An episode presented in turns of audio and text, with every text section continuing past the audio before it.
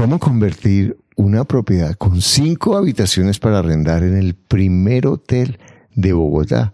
Un hotel con calidad artística, campestre en la mitad de una eh, ubicación inusual, pero con sus dueños, Federico y Rosana, han tomado todo lo que para los demás son desventaja en ventaja y han logrado crear un concepto increíblemente novedoso. A mí me rompió varios paradigmas este podcast acerca de la propuesta de negocios que ellos tienen, que tú puedes hacer.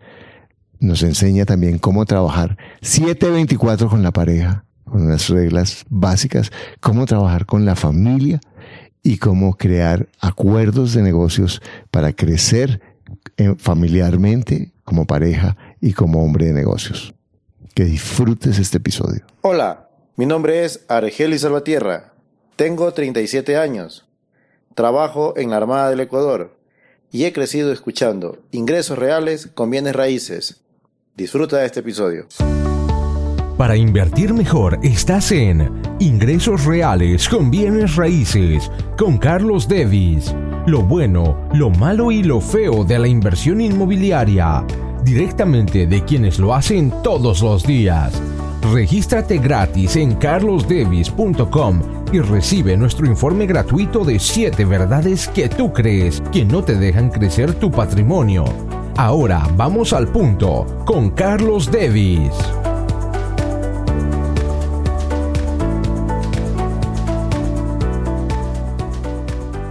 ¿Cómo convertir cinco habitaciones familiares y un lote relativamente pequeño en un lugar inusual, en un lugar mágico, lleno de cosas únicas, diferentes y con un ambiente interior que lo ha convertido en un hotel que para muchas personas es muy acogedor, muy agradable, eh, muy único.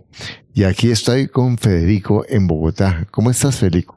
¿Qué tal, Carlos? ¿Cómo te va? Aprovecho y te saludo. Gracias por tu tiempo. ¿Cómo, cómo se llama tu, tu hotel? El hotel se llama La Colina Hotel Cottage. Bueno, cuéntanos qué es, qué es cottage.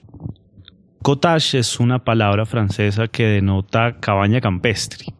Entonces nosotros somos un hotel en las colinas de Suba que tiene un concepto campestre. Bueno, me encantó el concepto porque cuando yo llegué acá con un ambiente acogedor, tuve tu esposa, nos recibieron y nos, y nos explicaron en detalle la propiedad y cuéntanos cómo está dividida la propiedad. Bueno, la propiedad es una, es una propiedad familiar que consiste de cuatro casas, es como un pequeño conjunto residencial, pero familiar, eh, hay una casa de mi madre, una casa de mi padre, un apartamento de mi hermano y un apartamento mío. Todo dentro de una misma área. ¿A quién pertenece legalmente esa propiedad? Legalmente a mis padres. Ellos son los dueños del, lote y de sus casas.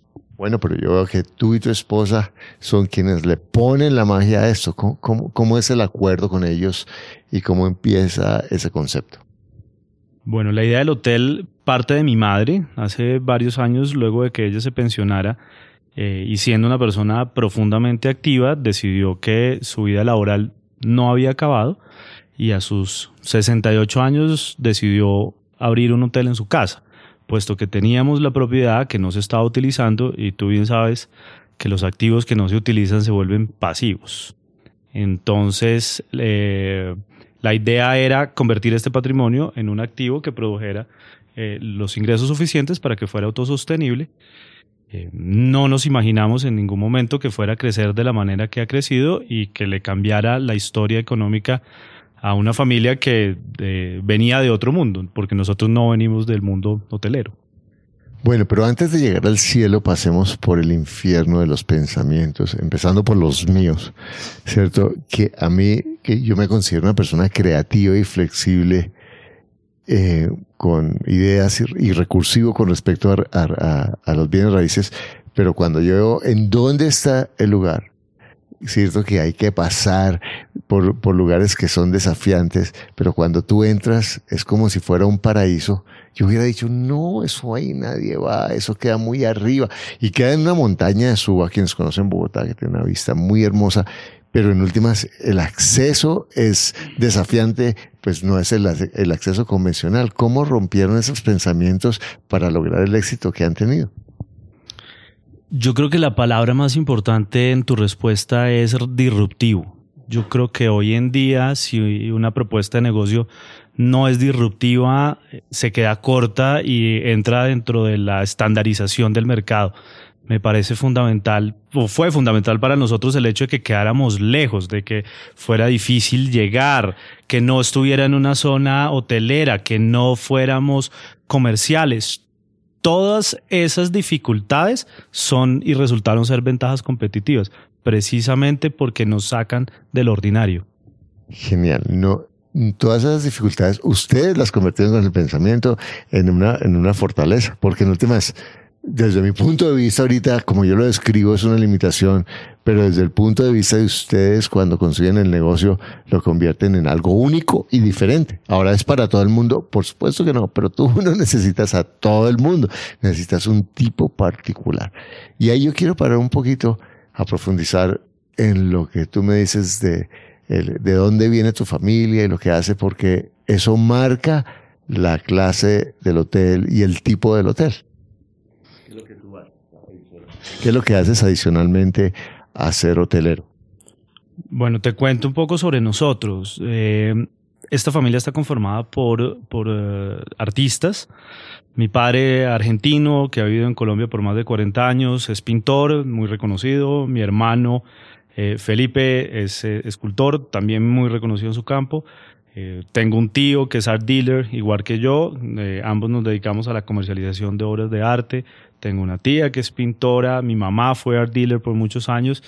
Entonces esta familia ha estado involucrada en la escena artística latinoamericana a lo largo de, de 50 años y eso ha permitido que el bagaje cultural de la familia se crezca a lo que es hoy en día, lo puedes ver en todas las paredes y en todas las eh, instalaciones del hotel, puesto que está completamente lleno de, de obras de arte originales y eso le da un encanto pues muy eh, particular a la propiedad.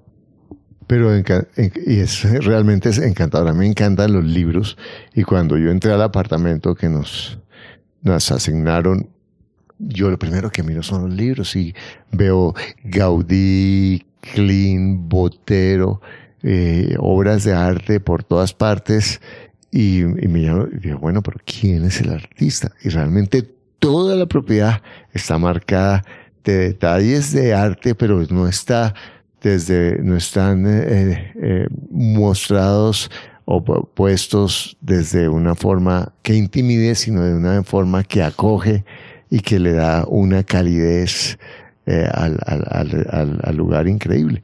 Entonces, ¿tienen cuántas habitaciones aquí? Mira, en total tenemos cuatro casas con once habitaciones de las cuales el hotel tiene cinco.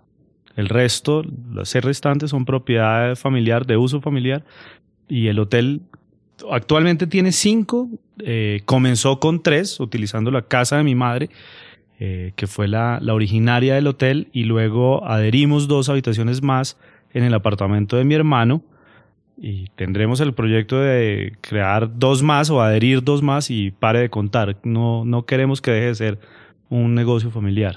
Bueno, te cuento que tú me estás aquí rompiendo paradigmas, me estás revolcando. Cuando, si a mí me preguntan, bueno, pero cinco, haga un hotel. Bueno, tú me dices un Airbnb, bla, bla, bla.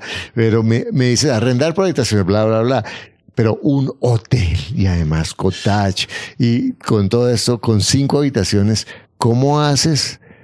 Y hablemos desde el concepto para que eso se convierta en un negocio que sea rentable para ti, para tu esposa, que le dedican el tiempo completo, porque son unos hoteleros espectaculares. Ellos mismos están atendiendo a cada una de las personas que estamos hospedadas con una calidez, una comida, es, pero es exquisita, sencilla, con una calidez, con una presencia. Los chinos dicen que la comida se vea bien, que huele bien, Sí, y que sepa bien. Y, y ustedes combinan esos elementos de una forma sencilla que es, que es muy acogedora. ¿Cómo, ¿Cómo desde el concepto financiero convertiste esto en negocio? Explícame.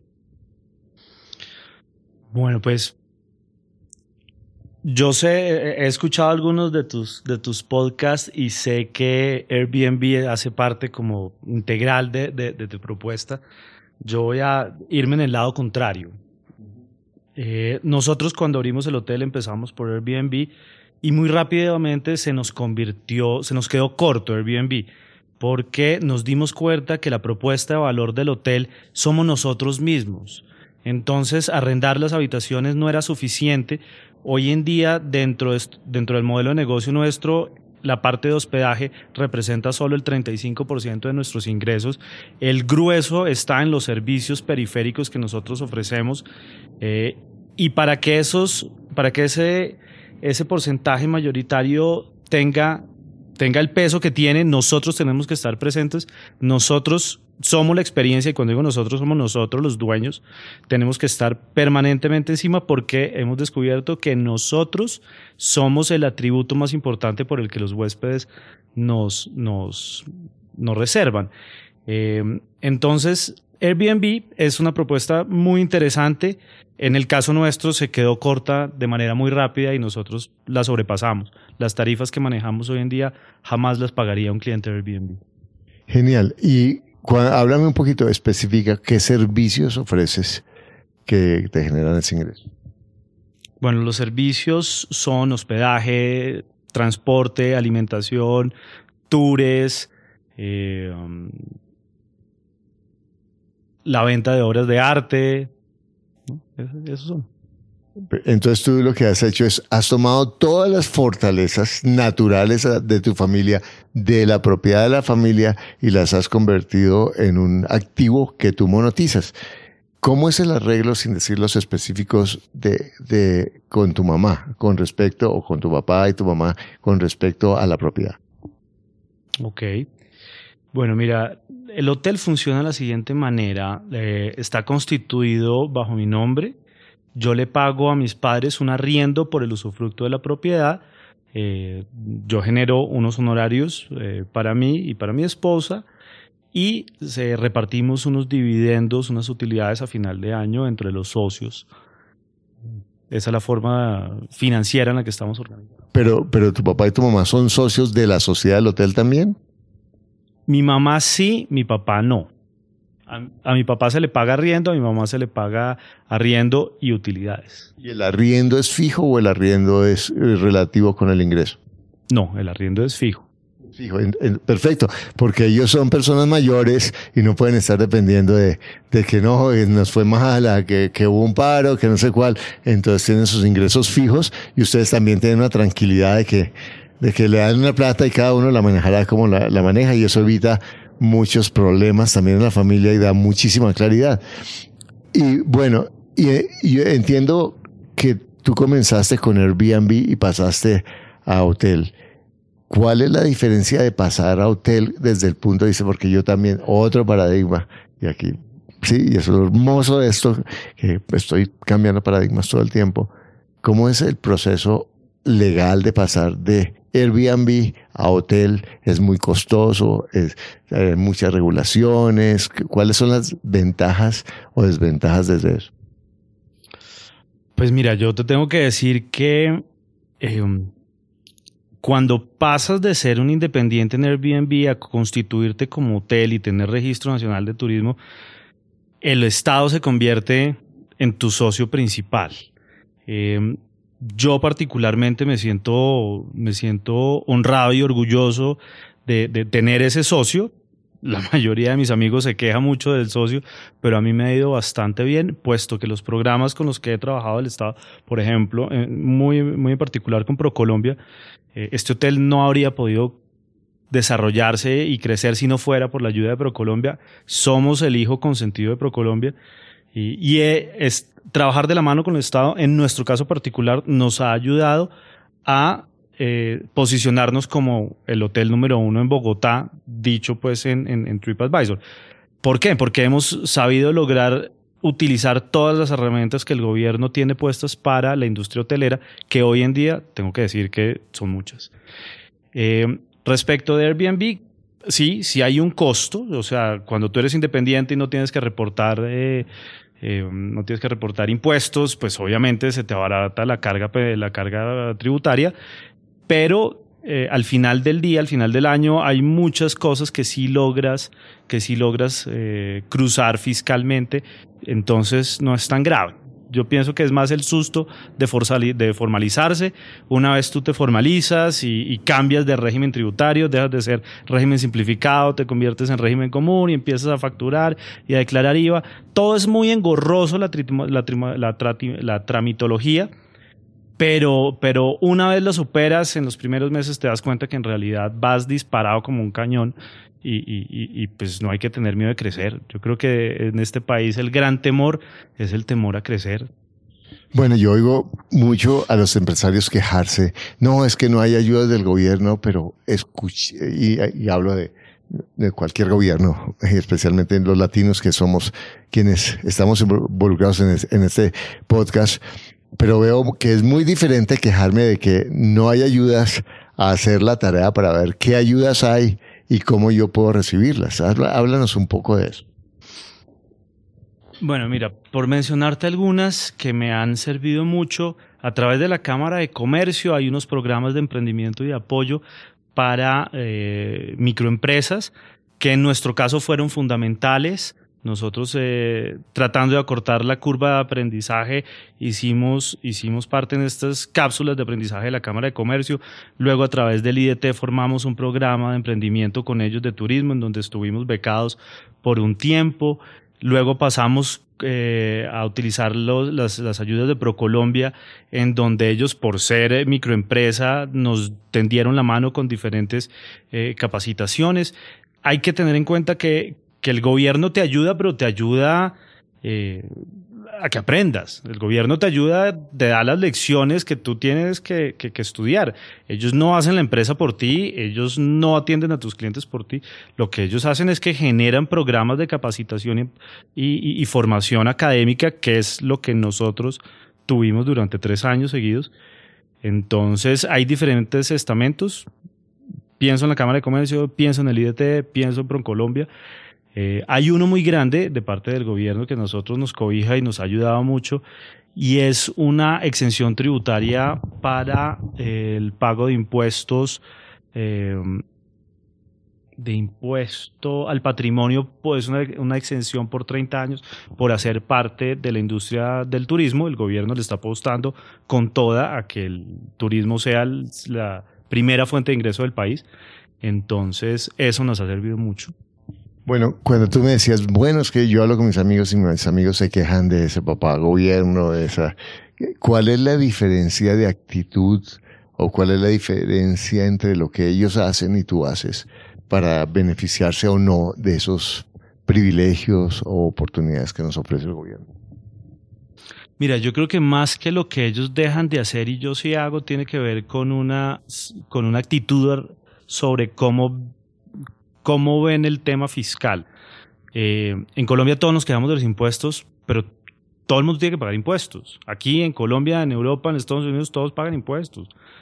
En mi caso, yo los pago con gusto. Por más que en Colombia haya corrupción, eh, entiendo que, es importante pagarlos y los pago con gusto. Entonces, eh, mis amigos y yo pagamos el mismo porcentaje, la misma carga tributaria. Eh, solo que mi actitud hacia los impuestos es distinta. Yo lo veo como no solo una obligación empresarial, sino una necesidad de, aportación al, sector. Entonces, yo creo que ellos utilizan las mismas herramientas. Creo que, muchos de ellos eh, que están en el mismo negocio que yo eh, se benefician de estas herramientas, pero pues ellos tienen una actitud distinta a la mía. Muy genial. Y, muestra cómo realmente, en lo que nos ha contado Federico, todo lo que para muchas personas puede ser un problema por su actitud, él lo convierte en una fortaleza y lo convierte en un recurso que, lo, que, lo apoye. Bueno, cuéntanos, cuéntanos un poquito cómo manejan las finanzas del hotel. ¿Tienen ustedes un, lo entre ustedes dos o cómo es? Porque es una operación pequeña. ¿Cuántos empleados tienen? ¿Cómo, cómo manejarle? ¿Cómo es la estructura operativa? Bueno, mira, la estructura es así. Eh, mi madre es la presidenta de la empresa. La gran jefe. Sí, mi mamá es, mi, mi madre es Dios. Eh, luego, subdios es mi esposa. Exacto. O puede ser Dios, depende del momento. o cuando mi mamá no está, ella quiere la, potestad de Dios. Eh, luego estoy yo. Eh, tenemos eh, cuatro personas eh, que nos ayudan entre cocina y aseo. Tenemos un contador, un auxiliar contable. Eh, tenemos un chico que nos ayuda con la parte de e-commerce. Tenemos otro que nos ayuda con la parte de, programación web. tenemos dos jardineros. Bueno, no sé, en total somos como unas 10 personas.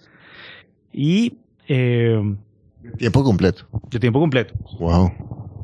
Eh, um, ¿Y qué más te digo? Ah, bueno, la, la, parte financiera la organizan entre, entre mi mamá y mi esposa.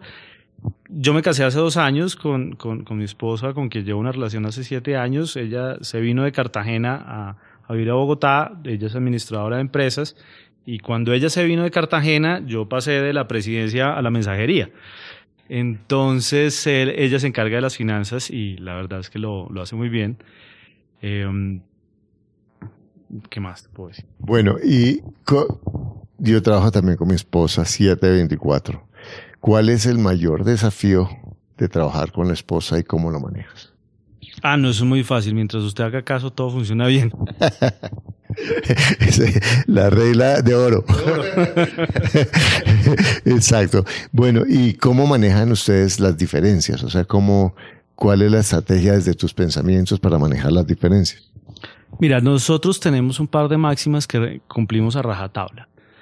Eh, um, no involucramos lo laboral con lo personal, a pesar de que trabajamos y vivimos en el hotel, porque nosotros tenemos nuestro apartamento acá, entonces estamos 24/7 eh, en función del hotel, pero eh, cumplimos un horario y cuando se acaba ese horario cambiamos de switch y ya no somos eh, socios comerciales, sino que somos marido y mujer y procuramos no tratar temas personales en horario laboral y, viceversa, no tratar temas eh, laborales en nuestro tiempo de pareja.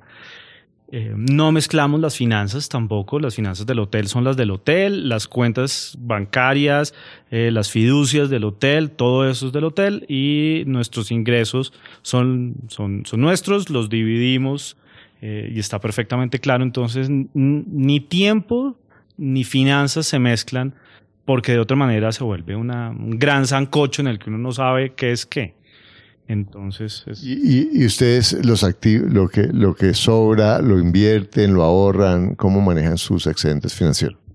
¿Los míos o los del hotel? Bueno, todos los excedentes financieros nuestros se los aportamos a algo que no te va a gustar, porque no está en el campo de los bienes raíces. Eh, nosotros invertimos en arte. Entonces, todos mis excedentes siempre se van a, a comprar obras de arte. No, mira, realmente lo que yo digo cuando no, no es bienes raíces es, si es lo que tú sabes, es lo que tú sabes, ¿cierto? Y tú eres un comerciante de arte, estás muy bien vinculado, es, un, es una buena estrategia para ganar un dinero adicional y eso funciona porque pues, es lo que has hecho y ha hecho tu familia durante mucho tiempo. ¿Cuál es el desafío más grande de manejar gente? Yo creo que manejar gente es tal vez lo más difícil del hotel, no solo porque no estás manejando a tus empleados, sino que estás manejando a tus clientes. Eh, y un hotel tiene reglas, entonces es importante que todos, tanto tus empleados como tus clientes, entiendan tus reglas, ser flexible para cambiarlas cuando, cuando sea necesario, pero saber eh, impartirlas sin que ellos se den cuenta y en eso yo creo que radica eh, la esencia del liderazgo, que la gente entienda las reglas que tú tienes sin tener que imponérselas todos los días. Eh, ahora, sobre la dificultad mayor, yo creo que tiene que ver un poco con lidiar con la, con la personalidad individual de, de, cada cual. En mi caso particular, para mí resulta, hay cierto nivel de, facilidad, puesto que mi pregrado es en psicología, entonces eh, eso me ha dado las herramientas suficientes para, para vender arte por tantos años y ahora para manejar un hotel. Pero pues mis empleados no son psicólogos, así que ellos no tienen esas herramientas que yo tengo. Así que yo creo que el problema es para ellos cómo lidiarme a mí. Bueno, ¿cuál ha sido la peor experiencia o la que recuerdas como la peor experiencia que has tenido y cómo la manejaste? La peor experiencia. Yo sé que va a sonar cliché, pero, pero no la recuerdo. A ver, te voy a decir, y te a decir por qué no la recuerdo, porque este, este hotel es tan extraño, tan único, tan particular, eh, tan interesante, tan, tan distinto a la norma, que atrae personas similares, personas distintas, personas únicas, eh, personas maravillosas, personas con, con, que tienen una forma de ver el mundo diferente. No es gratis que tú te estés hospedando con nosotros. Eh, eso es una, eso es una eh, un magnetismo cosmológico que nos sucede entre personas que tenemos una magia especial. Tú la tienes, yo la siento. Entonces, no puedo recordar ese cliente desagradable que, que no quieres volver a ver en tu vida.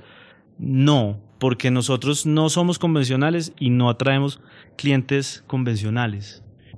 Genial, me, parece genial porque esta mañana que estábamos en el, programa de Bogotá, estábamos hablando del avatar, de definir cuál es tu cliente. Y cuando yo hago mis programas, yo defino cuál es el tipo de estudiante que yo quiero y cuál es el que no quiero. Cuando hay estudiantes que no me gustan, yo les digo, gracias, muy amable, mira, sí, hasta luego. Y tú coges tu camino, yo cojo mi camino. Y eso ha permitido que yo tenga estudiantes que me gustan y que puedo disfrutar porque sé cuáles no me gustan y no estoy dispuesto en general, no que no, no tengamos que ser flexibles y abiertos y aprender también de otras personas, pero definir cuál es el perfil de cliente que yo tengo. Bueno, ¿cuál es el próximo paso en tu hotel? Mira, el siguiente paso va a ser eh, inaugurar el hotel de, de, mi hermano y de mi madre. Eh, mi hermano que es artista, como lo mencionaba hace un rato, cuando con mi, con mi madre decidimos abrir este hotel, él era absolutamente incrédulo y, escéptico. Y, hombre, se dio cuenta que esto era tan buen negocio que, ahora él está construyendo su propio hotel. Entonces, bueno, se viene muy pronto la inauguración del próximo hotel en, Guatavita. Eh, aquí en, en las colinas de Suba, el siguiente paso será seguramente ampliar un par de habitaciones más. Eh, y con mi esposa tenemos el proyecto de abrir un tercer hotel en Cartagena. Entonces, yo creo que iremos migrando hacia, hacia la apertura de varios hoteles más en los próximos años. Antes que nada, te quiero decir que dijiste en, tu comentario anterior, hiciste un comentario que, me llamó poderosamente la atención. Em, yo coincido contigo, uno no tiene que trabajar con gente con la que no se siente a gusto. Y creo que lo más hermoso en la vida es la sinceridad y, tú lo mencionabas anoche en la cena, eh, no desde la arrogancia, sino desde el respeto hacia el otro para no hacerle perder tiempo y, el respeto hacia ti mismo para no perder el tiempo cuando, cuando tú tienes estudiantes que no te gustan, cuando yo tengo clientes que no me gustan, yo creo que lo más importante es, ser franco. Eh, afortunadamente no he tenido que, sacar a nadie de mi hotel eh, por lo que te decía anteriormente sobre el magnetismo que generamos pero, pero coincido con esas palabras. Yo pienso que uno, el, el, el, activo más importante que tiene uno en la vida no es el dinero, no es el patrimonio, no son los recursos, no tiene nada que ver con la economía. El activo más importante es el tiempo. Y desperdiciarlo en energías negativas y en personas que no te convienen eh, es, y que no te gustan y que te vas a dormir ese día con un mal sabor en la garganta, es lo peor. Yo, yo no le pierdo tiempo a energías negativas y a alguien que me, que me roba mi energía positiva. Bueno, dame el secreto para no, no agarrarse con la familia, porque eh, trabajar con la familia es aún más difícil que trabajar con la pareja, porque hay demasiadas cuentas, fantasmas, esqueletos, eh, sueños, expectativas. ¿Cuál es el secreto para que ustedes hayan construido esa relación entre la familia? o los secretos o, las reglas, como tú dices. Pues mira, yo creo que diste en el talón de Aquiles de cualquier negocio familiar. Em, y creo que la forma de resolverlo y la forma en la que nosotros lo hemos podido resolver es algo que se han inventado los empresarios, los empresarios hace mucho tiempo. Se llama una junta directiva con unas leyes de gobierno claras y pare de contar. Entonces, eh, las grandes decisiones de, de, este negocio se toman en una junta directiva, que, que somos nosotros mismos una vez al mes o, o cuando sea necesario. Y, y, el resto del tiempo somos familia y somos familia en los horarios eh, de descanso y somos socios en las horas eh, laborales. Eh, pero tener una, una junta directiva yo creo que es clave para toda empresa, así sea de dos. Bueno, entonces, pero quiero entender algo, confirmar algo en lo que tú dices. Realmente la junta directiva es un instrumento, pero lo que hace valiosa una junta directiva es que lo que se diga en la junta directiva se cumple y se cumplen los acuerdos entre los socios de negocios. Y eso hace que la, la relación se cuide coincido perfectamente con esas palabras. Si uno no, si uno no eh, cumple con lo que quedó escrito el, día de la junta, pues no hicimos nada. Sí, por supuesto, hay que cumplir los acuerdos. En familia es muy difícil a veces cumplir los acuerdos porque están las personalidades de cada cual y además están eh, todas las familias tienen peleas y todos se sacan los trapitos al sol. Y usted me dijo hace 10 años tal cosa y hoy me quiere decir lo otro. Y usted hace 10 años me dijo tal cosa y hoy en día quiere ser la otra. Entonces, pero, pero negociar eh, en familia sano también, negociar en el buen sentido de, de llegar a acuerdos y puntos intermedios en los que los dos tienen como dicen los, como dicen los americanos, eh, you compromise and you get to the middle. Te, te, te, te, acercas a un punto intermedio en los cuales los dos dicen, bueno, yo cedo hasta acá y, y, nos damos la mano. Eso funciona en las amistades, en la familia, sin ningún problema, siempre y cuando, como te decía previamente, si uno es franco con, con, con todo lo que tiene para dar. Eh, o sea, la franqueza es fundamental. Genial. Bueno, eh, me parece que ha sido muy inspirador tu, tu podcast y de verdad que nosotros con Diana estamos, no solamente estamos con Diana, con todo el equipo, cogemos todas las habitaciones y fue, ha sido maravilloso. Hemos disfrutado, a pesar de que hemos trabajado mucho, eh, nos, nos soltamos de pedir el transporte, la comida es un ambiente prácticamente como si estuviéramos en mi casa, porque anoche fue como si yo hubiera contratado unos chefs espectaculares en una en un comedor acogedor con una con una chimenea súper cálida y hermosa, lleno de flores, de ventanas, de obras de arte y reunido con el equipo en un, en un lugar totalmente íntimo en donde cada uno quería que no me le ponga cilantro a eso, que a mí no me gusta eso, que cada uno ahí con su maña, empezando por mí, por supuesto, pero con un servicio, una calidez, una apertura, un sentido de familia que es lo que Federico nos ha compartido. Entonces, para mí la lección que queda hoy de este podcast es cómo cualquier propiedad tiene un lado bueno, un, un, lado único, un lado que tú puedes monetizar y puedes monetizar de una forma extraordinaria si tú abres sus pensamientos. Pero todo tiene que ver con mi actitud, con mis valores y no solamente con la actitud, entre comillas, positiva, sino la apertura a dar pequeños pasos que me van permitiendo descubrir y fortalecer como nos habla en esos términos de artista mágico Federico, la sinergia, la magia del universo que nos trae los ambientes que queremos. ¿Qué le dirías a una persona que se siente encartada con su propiedad? que se siente que no puede hacer mucho y que ahora es muy difícil porque hay mucha competencia, yo no tengo plata para hacerlo y realmente sí me gustaría hacerlo, pero ¿cómo empiezo? Mira, yo creo que lo más importante es, como tú lo mencionabas hace un rato, cambiar de paradigma. Si te aferras a pensar que tu propiedad es un encarte, va a ser un encarte hasta el día en que te mueras. Si en cambio eh, abres la, te abres a la posibilidad de pensar que lo que para ti es un encarte, para otro puede ser un atractivo y encuentras los pasos para atraer a esa persona eh, a ese cliente potencial, todo va a cambiar. y te quiero contar dos ejemplos que para nosotros fueron fundacionales cuando empezamos a discutir la posibilidad de abrir el hotel, porque sabíamos que estamos en una, en una locación eh, difícil, en una zona que no es turística, en donde no hay más hoteles, donde el acceso es difícil, pero eh, hace, hace varios años cuando empezamos a discutir sobre el hotel, conocimos de, dos hoteles, uno en España y uno en, en Brasil, que para nosotros fueron, fueron eh, permitieron que nuestro paradigma cambiara. Hay un hotel maravilloso que queda en las comunas de Río de Janeiro, en la parte más peligrosa de las comunas de Río. ¿Sabes cuánto vale la noche? Tres mil dólares. Wow. ¿Y por qué? Porque la experiencia es ir a dormir en la mitad de la favela más peligrosa de Brasil hay otro pueblito en España que se llama Mirabete de la Sierra. Mirabete de la Sierra era un pueblito en donde vivían solamente 13 personas y el más joven de, esas 13 tenía 70 años.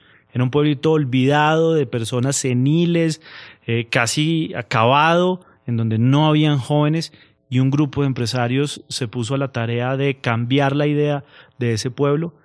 Eh, y con, con, ese cambio de paradigma lograron que el pueblo tuviera la tasa de ocupación más alta de toda España por metro cuadrado durante tres años consecutivos. No había forma de hacer una reserva. ¿Por qué? Porque simplemente hicieron que ese pueblo olvidado en la mitad de la nada fuera un atractivo turístico. Entonces, cuando nosotros vimos esas dos oportunidades o vimos esos dos emprendimientos que tuvieron éxito, nos dimos cuenta que que a este lugar de las colinas de Suba, en el noroccidente de Bogotá, no solo podían llegar turistas de todo el mundo, sino que podía tener la tasa de ocupación más alta de Bogotá y estamos en ese, en ese camino. Actualmente tenemos un 70% de tasa de ocupación y Bogotá tiene un promedio de 52%. Bueno, eh, en este podcast parece con despedida borracho, pero es que ya que hablas te hago otra pregunta. Dime, porque existe otro paradigma y es, a una persona o le gusta el arte o es metalizado. ¿Cierto? O es un intelectual o es un aburguesado que solo le importa la plata. Las dos están bien y las dos son válidas. Y a, mí personalmente me gusta el arte por las dos. Porque satisface una necesidad intrínseca espiritual y porque me produce plata. Y, y, eso no tiene nada de malo. O sea, uno puede ser metalizado o puede tener un, un, un, sentido estético muy desarrollado. Puede tener las dos. Puede tener las dos y yo creo que las dos son válidas. Exacto. Y, por ejemplo, en, en, el mundo del arte, ¿qué, ¿cuál es el paradigma que tú crees que, o el consejo que le darías a tu mejor amigo o amiga que dice, no, eso yo soy malo para la plata, yo no soy capaz, yo no soy capaz de hacer negocio, y eso es él que le gusta la plata, yo no sirvo para eso? No, yo creo que lo primero es quitarse esa, esa taradez mental, qué pena por la pregunta, de pensar que el arte es solamente para ricos. O sea, uno puede ser coleccionista de arte con muy poco dinero. Lo importante es eh, arriesgarse. Eh, pensaría que, que, no, eso. Bueno, muchas gracias. Bueno, ha sido genial. Yo tengo 500 personas ahora terminando el programa y me vine porque no me quería perder este podcast con este hombre que, como te viste, la cuenta es maravilloso. ¿Cuáles son los premios que ustedes tienen? Mira, actualmente somos el hotel número uno en Bogotá en TripAdvisor. Eh, tenemos una certificación de hotel sostenible otorgada por Sustainable Hotels Group. Es un grupo que revisa hoteles sostenibles eh, con base en Nueva York. Eh, tenemos una certificación de calidad turística del Ministerio de Turismo colombiano. Eh, precisamente esta mañana nos llegó un, un email de TripAdvisor diciéndonos, diciéndonos que eh, habíamos entrado al Hall of Fame de TripAdvisor por llevar cinco años consecutivos dentro de los primeros cinco hoteles en, en Bogotá. ¿Qué más tenemos? Eh, somos Gold Level para, para Gold Level como, como Green Leaders de TripAdvisor, lo cual significa que cumplimos con los más altos estándares de exigencia sostenible eh, en TripAdvisor. Tenemos actualmente calificación de 9.5 sobre 10 en Booking, tenemos calificación de 4.7 sobre 5 en Expedia. Eh, bueno, o sea, lo que te puedo decir es que de los cerca de 500 clientes que hemos atendido en los últimos años. Eh, no ha habido hasta ahora, afortunadamente, eh, ninguno que haya eh, hablado mal de nuestra propuesta de valor. Genial. Bueno, pues, nadie se gana una corona de laureles por espantar un burro, ¿no? el, trabajo, esto es el resultado del trabajo de ustedes, de muchos años, de estar con tu esposa desde las 6 de la mañana hasta las 10, 11 de la noche trabajando con una actitud espectacular. Muchas, muchas, muchas gracias, Federico. Y a ti que estás escuchando esto, ¿Qué te dice eso acerca de tus pensamientos? A mí me revolcó Federico con sus conceptos geniales. Gracias, porque me encanta la gente que me ayuda a cuestionar mis pensamientos porque me ayuda a crecer, a entender posibilidades que, que no creía posibles ni siquiera que existían. Muchas, muchas gracias. Y recuerda que lo único que te aleja de lograr lo que tú quieres es un pensamiento que no es cierto. Que pases un día maravilloso. Gracias por escuchar tu podcast Ingresos Reales con Bienes Raíces. Únete a nuestro blog y audio semanal en carlosdevis.com. Conoce nuestros talleres de bienes raíces, visítanos en Facebook y deja tus comentarios.